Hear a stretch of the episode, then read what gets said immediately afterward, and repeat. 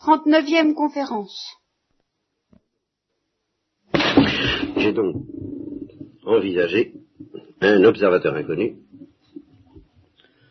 qui viendrait se renseigner sur la religion chrétienne auprès des chrétiens. Alors, ce que je vais vous dire aujourd'hui, une chose très précise, à première vue, il n'est pas dans le catéchisme, comme euh, une affirmation solennelle, tout au moins, et pour moi est le nœud de toute l'affaire. Simplement, je suis convaincu que l'observateur en question, s'il s'adresse à tous les chrétiens depuis 2000 ans, au Père de l'Église, aux saints, à tous les gens que j'ai évoqués la dernière fois, euh, ils lui répondront dans le sens que je vais vous dire, parce que euh, toute leur vie le prouve, et tous leurs écrits aussi, dans une bonne mesure. Alors, nous reprenons. Ça, c'est un petit, euh, petit préalable. Hein. Donc, on lui dit, on lui dit, écoutez, est-ce que vous avez l'idée de ce que veut dire le mot Dieu? Et je suppose que l'interlocuteur dit, mais bien sûr, pour nous, pour nous, ça, ça fait pas de problème. Dieu, nous y croyons. Dans, nos planètes, euh, ça va tout droit, ça va tout simple, ça va tout seul. On croit en Dieu, on aime Dieu. Euh, ceci dit, qu'est-ce que c'est que le christianisme? Bon. Eh bien, euh, le personnage central de la religion chrétienne, qui s'appelle Jésus-Christ, et d'où la religion chrétienne tire son nom, ce personnage s'est présenté à ses contemporains, au peuple dont il faisait partie, car il faisait partie d'une grande famille qu'on appelle chez nous un peuple, si vous voulez, à trois degrés. Il y a la famille, le, patriarcal avec euh, les enfants, les arrière-petits-enfants. Il y a le clan, qui est une extension de la famille, et puis il y a le peuple, qui est une extension du clan. Alors il faisait partie d'un peuple très défini, très déterminé, et qui justement pensait que toute son histoire venait de Dieu. Et qui justement, pendant 2000 ans, a attendu un envoyé de Dieu. Voilà la notion à laquelle, si vous voulez, on se limitera pendant les entretiens avec ce monsieur. Car si on essaie euh, de lui expliquer ce que veut dire le mot Messie, le mot Sauveur, euh, le mot Fils de Dieu. Alors là, ça, ça, ça, ça, pourrait être très compliqué et les chrétiens lui diront, écoutez mon cher ami, vous n'êtes pas encore en état de bien comprendre ce que je veux dire par là. Alors je me contente de vous dire que c'était l'envoyé de Dieu. Voilà ce que je vais vous dire. C'est lui le fondateur de la religion chrétienne. Alors, il est venu. Et euh, envoyé par Dieu, il avait une propriété que vous devez comprendre assez bien si vous avez un peu le soupçon de ce que veut dire le mot Dieu, il était bon. Ça, c'est essentiel, ça. Il était bon. Il était infiniment bon, et il le montrait par des moyens d'ailleurs peu ordinaires, parce qu'en plus de ça, étant envoyé de Dieu, il disposait d'une puissance supérieure à celle des autres hommes, et ainsi il pouvait manifester sa bonté à travers des miracles, euh, des événements assez impressionnants, qui montraient en effet qu'il était capable de faire des choses extraordinaires, mais qui montraient surtout qu'il était bon. Il se laissait toucher de compassion, et tout son enseignement, tout son comportement était, euh, enfin, euh, à la fois radieux. il suffisait qu'il regarde certains hommes pour que ces hommes soient immédiatement envoûtés, et il leur dit suis-moi pour qu'ils quittent tout pour le suivre. Voilà le fait que moi je vous enseigne, moi chrétien, à ce sujet, il avait un pouvoir de séduction, quoi. Et un pouvoir de séduction fondé sur la bonté, pas fondé sur l'orgueil et la grandeur, au contraire, il disait toujours à ses disciples, euh, ne cherchez pas la première place, ne cherchez pas la grandeur, ne cherchez pas à être plus fort et plus malin que les autres, au contraire, prenez la dernière place, euh, et c'est en devenant petit que vous entrerez dans bah, le royaume, euh, le royaume, vous comprenez pas ce que ça veut dire, enfin que je vous promets, moi, envoyé de Dieu. Bien. Euh, non seulement donc il était rayonnant d'amour pour tous les hommes et rayonnant de bonté et d'une manière positive qui, qui, suffisait à bouleverser la vie de certains gens au premier contact avec lui, mais on ne pouvait rien lui reprocher, comme il l'a dit à ses ennemis, nous allons venir à ses ennemis tout de suite, parce que ça c'est le nœud de ce que je dois vous dire aujourd'hui, ça concerne ses ennemis, il leur disait, lequel de vous me convaincra de pécher? Donc, il savait bien qu'on ne pouvait rien lui reprocher. Or, ça s'est terminé euh, très mal. C'est un fait que ça s'est terminé très mal. Euh, ils l'ont tué, ils l'ont mis à mort, d'une manière horrible d'ailleurs et le chrétien d'expliquer à l'observateur ce que signifie une croix, ce que signifie un crucifiement, et par conséquent, voilà, ça s'est terminé comme ça. Euh, j'ai beaucoup d'autres choses à vous dire à partir de là, dire à le chrétien, mais enfin, il faut d'abord que vous vous mettiez bien ça dans la tête. Euh, notre fondateur, que nous adorons d'ailleurs, comme l'envoyé de Dieu, mais comme étant Dieu lui-même, alors ça, je vous expliquerai ça plus tard, toujours des chrétiens observateurs. Je ne peux pas vous dire d'une fois, hein, il a un peu mes manies, ce chrétien, il répète un peu mes formules, et je ne peux pas vous expliquer ça en une fois, mais enfin, ce que je vous demande de retenir pour aujourd'hui, c'est d'abord ça. C'est que ceux à qui il a été envoyé et à qui il n'a fait que du bien, sur lesquels il a pleuré, parce qu'il n'écoutait pas ses paroles, Jérusalem, Jérusalem, si tu voulais, ceux-là l'ont tué et l'ont crucifié. Alors, après ça, il y a autre chose. Pas d'autres choses dont il faudrait que je vous parle, mais d'abord, ça. Et alors, ou, si vous voulez, pour présenter les choses d'une autre façon, le chrétien ayant dit cela a envie de passer outre et c'est l'interlocuteur qui l'arrête. Il dit, eh non, mais dites donc, doucement, vous allez me, dites des tas de choses, vous me dites il est crucifié, vous m'ajoutez il a été ressuscité, et c'est cet homme ressuscité. Écoutez, tout à l'heure pour la résurrection, hein, si vous voulez, mais je voudrais d'abord qu'on s'arrête à ce point, parce que moi ça me fait un coup dans l'estomac, je trouve ça quand même un peu fort de tabac, qu'est-ce que c'est que cette histoire? Euh, Ils l'ont crucifié. Mais, qui êtes-vous donc? Vous autres gens de la terre, pour faire des choses pareilles. Pourquoi l'ont-ils crucifié? Vous me dites qu'il était bon. Vous me dites que personne ne pouvait rien lui reprocher. Et puis vous me dites qu'ils l'ont crucifié, mais c'est une histoire de fou. Vous êtes complètement tombé sur la tête. Qu'est-ce que ça signifie? Alors, ici, je vais faire intervenir deux chrétiens, si vous voulez pour éclairer ma, notre affaire, un premier chrétien qui disait, oui, mais doucement, attention, c'est pas nous, hein. Euh, bien sûr, euh, évidemment, là, euh, c'est pas vous. Mais alors, qu'est-ce que vous voulez dire? Ben, je veux dire, alors, allons jusqu'au bout de ce que prétend ce chrétien. Ben, je veux dire qu'il est particulièrement mal tombé, le pauvre vieux. Hein voilà ce qu'il faut, ce qu'il faut dire à ce moment-là. C'est pas nous. Ah, il a pas eu de chance. Il est tombé sur des gens absolument impossible et odieux et que nous réprouvons, enfin, très nettement. C'est un scandale. il est tombé chez des brigands. Alors vous comprenez, euh, ça n'existe pas chez les, brigands, chez vous? L'observateur reste discret sur ce qui se passe dans sa planète et pour cause, parce que il n'a pas plus de raisonnement que moi sur cette planète. Mais il continue à poursuivre le chrétien de ses interrogations. Il lui dit en somme, si je comprends bien, c'était un accident.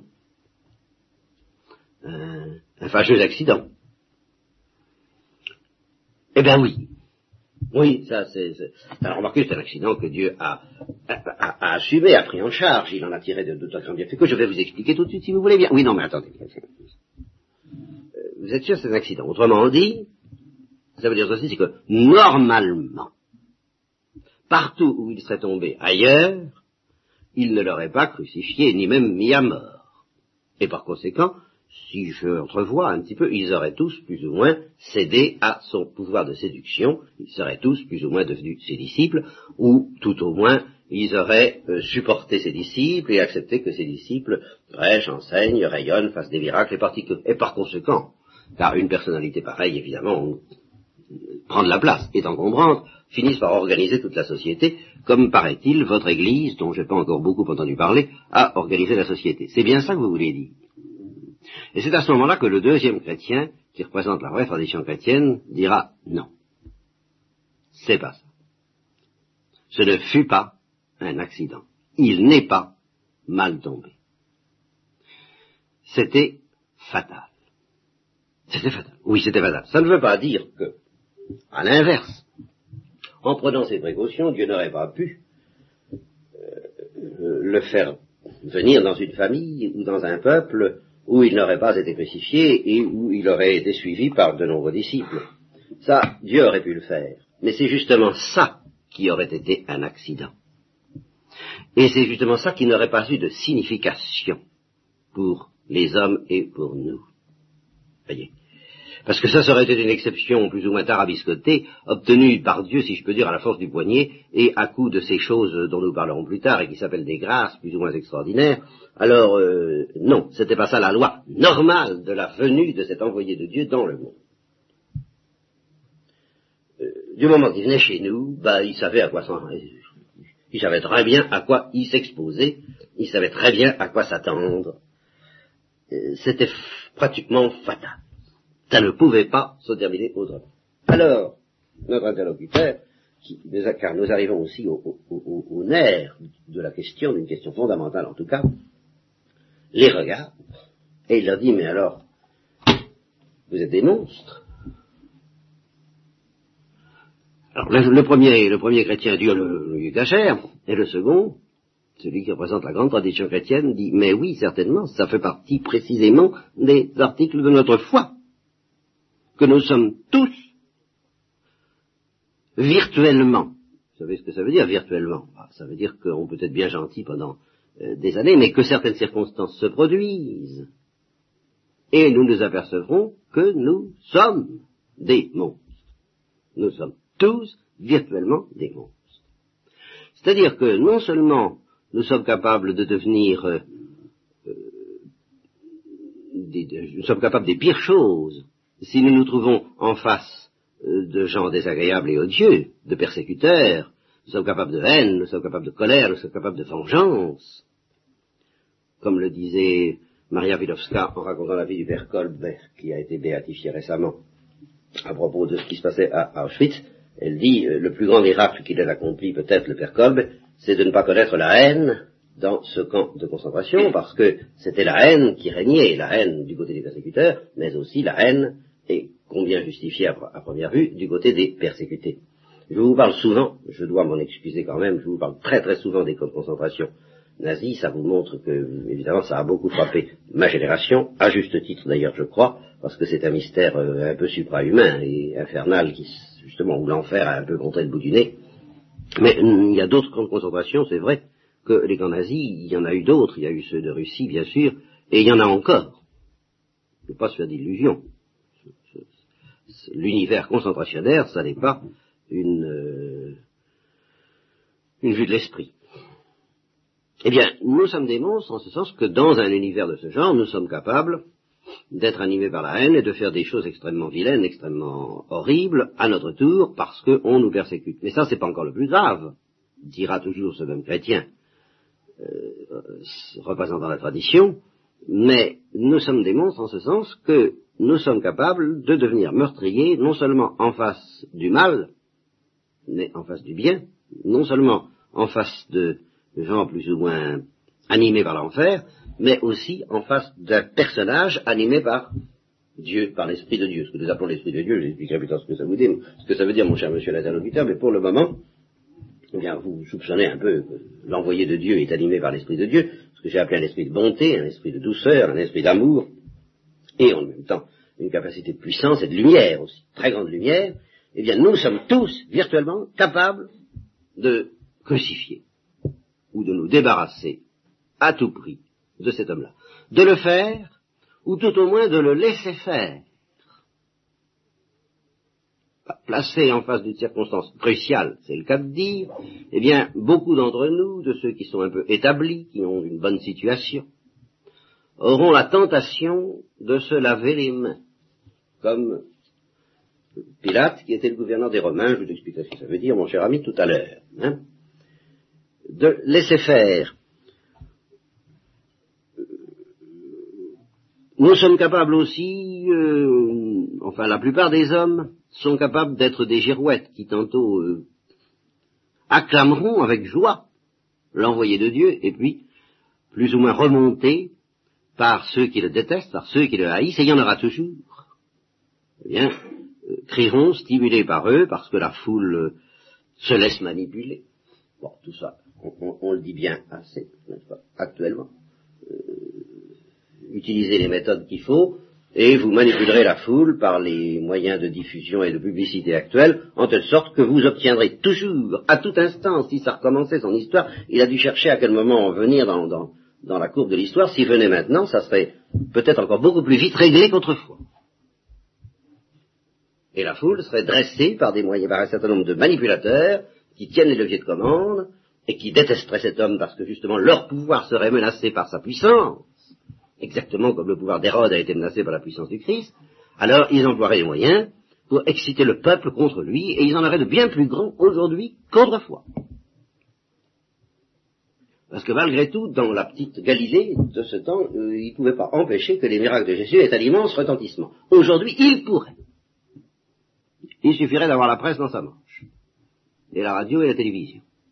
De sorte que le Christ ferait peut-être des miracles, ça se dirait de bouche à oreille, mais alors, très habilement, on assimilerait ça à tous les cinglés qui sont un peu partout et qui font des choses un peu extraordinaires. On s'arrangerait pour qu'on ne puisse plus distinguer entre le Christ et puis les imitations. Alors oui, dit donc ce chrétien, nous sommes virtuellement des monstres, nous sommes virtuellement capables d'être plus ou moins responsables, chacun à notre place selon notre tempérament, d'une manière plus ou moins active, d'une manière plus ou moins passive, plus ou moins lâche ou plus ou moins courageuse, nous sommes capables de mettre la main à la pâte de façon à nous débarrasser de l'envoyé de Dieu. C'est un phénomène fondamental. Nous sommes tous virtuellement des monstres. Et quelques-uns d'entre nous le deviennent en exercice lorsque les circonstances s'y prêtent. Soit parce qu'ils sont affrontés à des gens trop mauvais, c'est le cas des camps de concentration, soit parce qu'ils sont affrontés à quelqu'un de trop bon, et qui, à force d'être bon, mais bon, pas simplement bonne pâte, mais bon, et lumineux,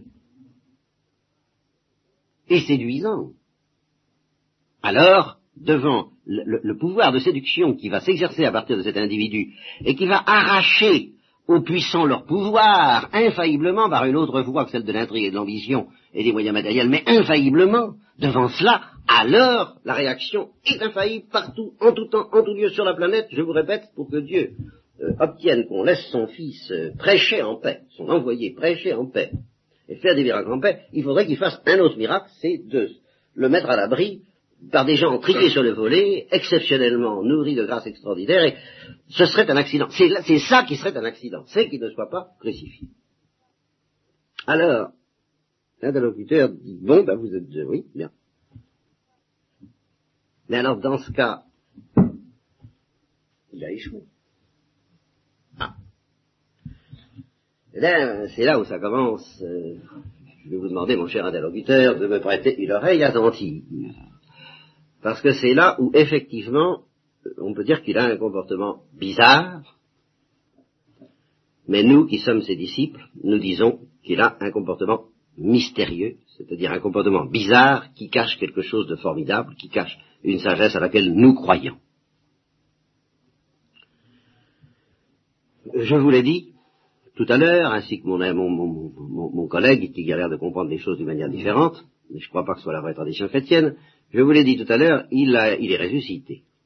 Mais c'est pas ça euh, l'essentiel de ce que je voudrais vous dire. C'est nécessaire d'admettre qu'il est ressuscité. Ça veut dire ceci, c'est que c'était l'envoyé de Dieu, c'était un homme, c'est toujours un homme. Mais, comme le dit un de nos auteurs, Paul, le Christ ressuscité ne meurt plus. Et là, il faut faire très attention que ça n'a jamais été dit que du Christ. Et dans la tradition chrétienne de la Sainte Vierge. C'est-à-dire que le Christ a ressuscité Lazare, mais Lazare donc a été ressuscité. Mais on ne peut pas dire Lazare ressuscité ne meurt plus. Il est ressuscité, mais selon un mode tel qu'il était encore et toujours condamné à mourir. Tandis que, voilà l'originalité du Christ, c'est qu'une fois ressuscité, il ne meurt plus. C'est-à-dire qu'il n'est plus quelqu'un animé par le même genre de vie que nous. Et pourtant, il reste possesseur d'une vie humaine, digne du mot humain.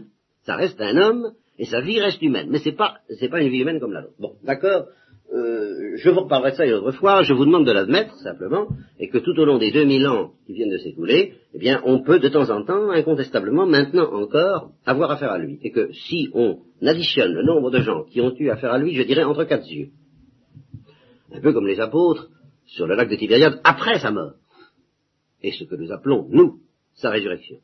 Si on compte le nombre de gens déjà qui ont eu affaire au Christ ressuscité entre quatre yeux, depuis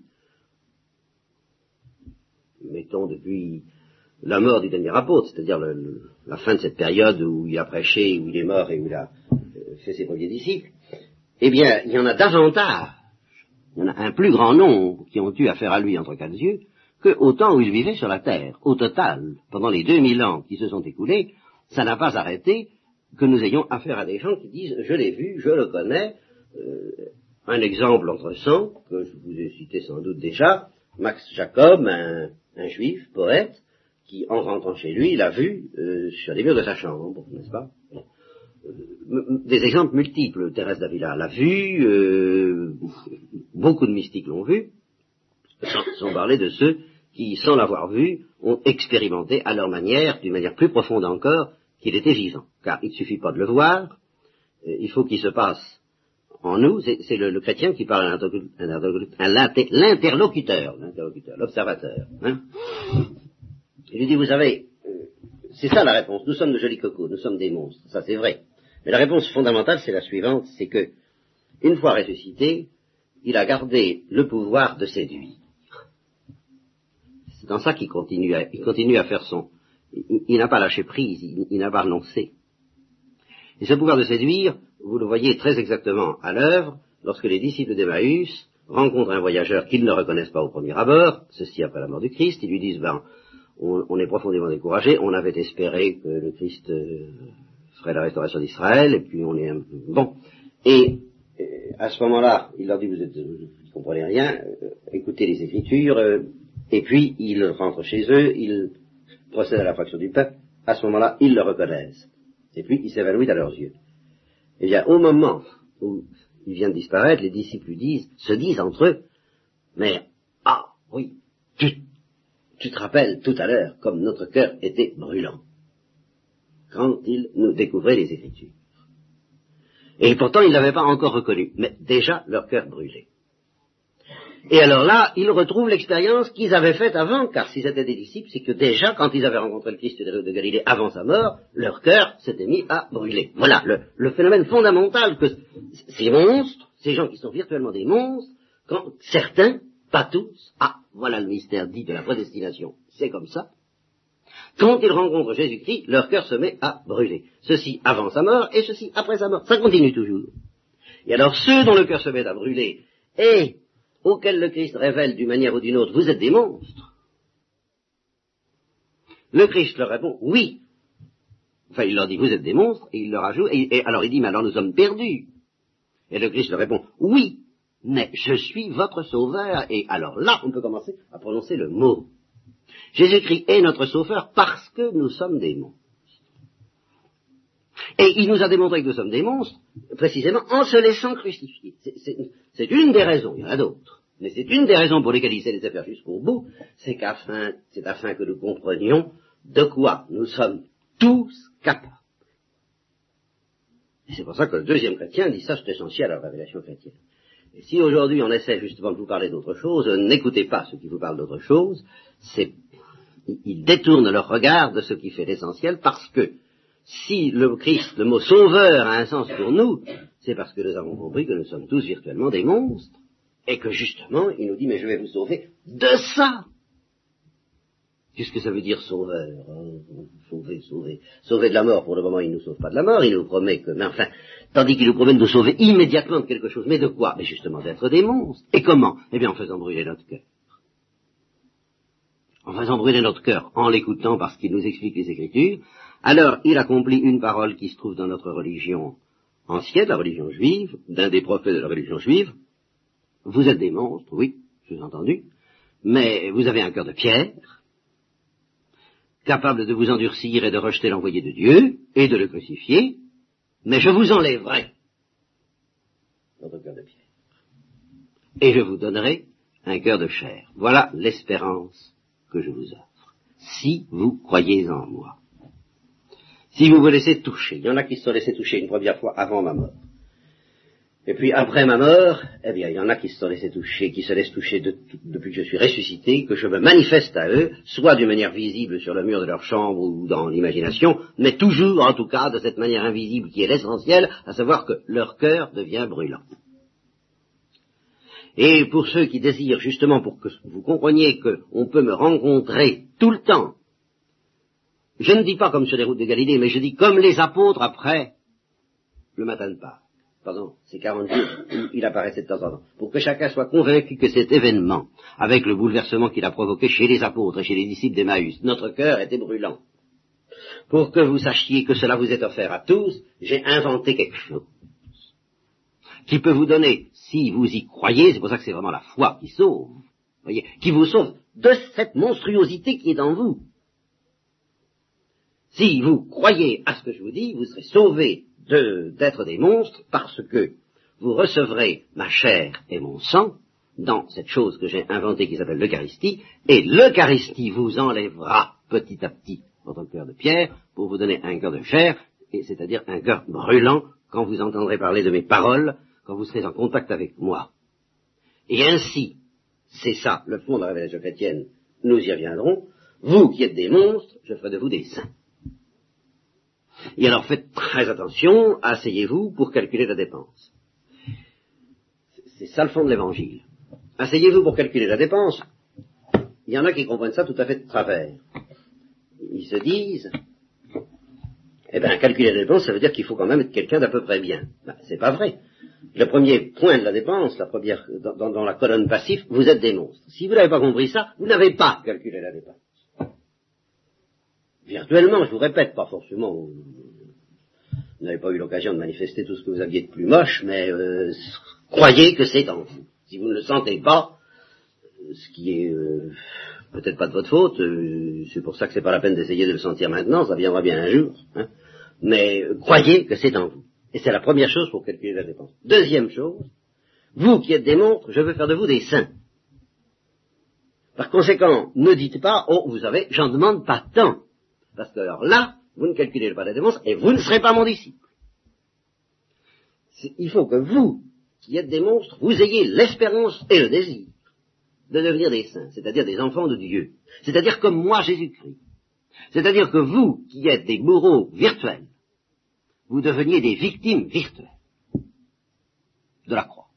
Voilà ce que c'est, d'après Saint Paul, que la prédication de la croix. Vous voyez que nous arrivons quand même assez vite à l'essentiel, puisque nous arrivons assez vite à partir des informations offertes à, cet observateur, et justement parce qu'il ne sait rien, et qu'on ne va pas se mettre à lui parler d'autre chose, parce qu'il est embêtant, il veut aller à l'essentiel. Il veut comprendre le nerf de l'affaire. Il dit, moi, je suis pas obligé d'être chrétien, alors vous m'offrez telle chose très intéressante, construire un monde meilleur, l'homme qui s'épanouit, euh, euh la, rencontre entre les frères, euh, mais tout ça je peux le trouver ailleurs, vous savez. Alors je vois pas très bien. Enfin, alors, ah, ah, ah vous voulez quelque chose qu'on trouve que chez nous ben, Voilà. C'est ça l'essentiel. C'est ce que Paul appelle la parole de la croix. C'est ça la parole de la croix. savoir que les hommes se divisent en deux. Tous sont capables de crucifier Jésus-Christ certains entendent la parole qui leur permettra d'être sauvés de ce malheur qui consiste à être capable de crucifier un innocent parce qu'il devient gênant. C'est tout.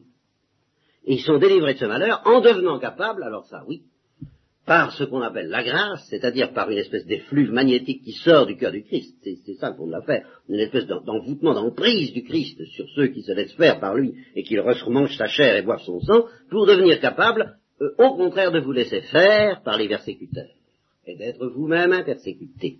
Car il y aura la classe des persécuteurs et celle des persécutés, c'est ça la parole de la croix. Et c'est ça qui apparaît un scandale aux yeux des juifs et une folie aux yeux des grecs, c'est-à-dire un scandale aux yeux qui veulent que ça paye, que ça, que ça rapporte, que ça construise euh, une humanité satisfaisante. La religion. Et puis ceux qui veulent une sagesse dans laquelle il n'y ait pas cet affrontement incompréhensible, ça je reconnais, incompréhensible, mystérieux comme Dieu lui-même, de la lumière et des ténèbres, en telle sorte que Dieu ne nous laisse pas le choix. Il nous dit, écoute, c'est l'un ou c'est l'autre. Tu es virtuellement un persécuteur ou tu es virtuellement un persécuté. Tu es virtuellement un monstre ou tu es virtuellement un saint. Je, me demanderais comme c'est pas la monstruosité, euh, je, la, je la réprouve, enfin, et j'espère bien tout de même, on va y arriver, quoi. Non, on va, un petit peu à éviter d'être un monstre, sans aller jusqu'à être un saint, enfin, Seigneur.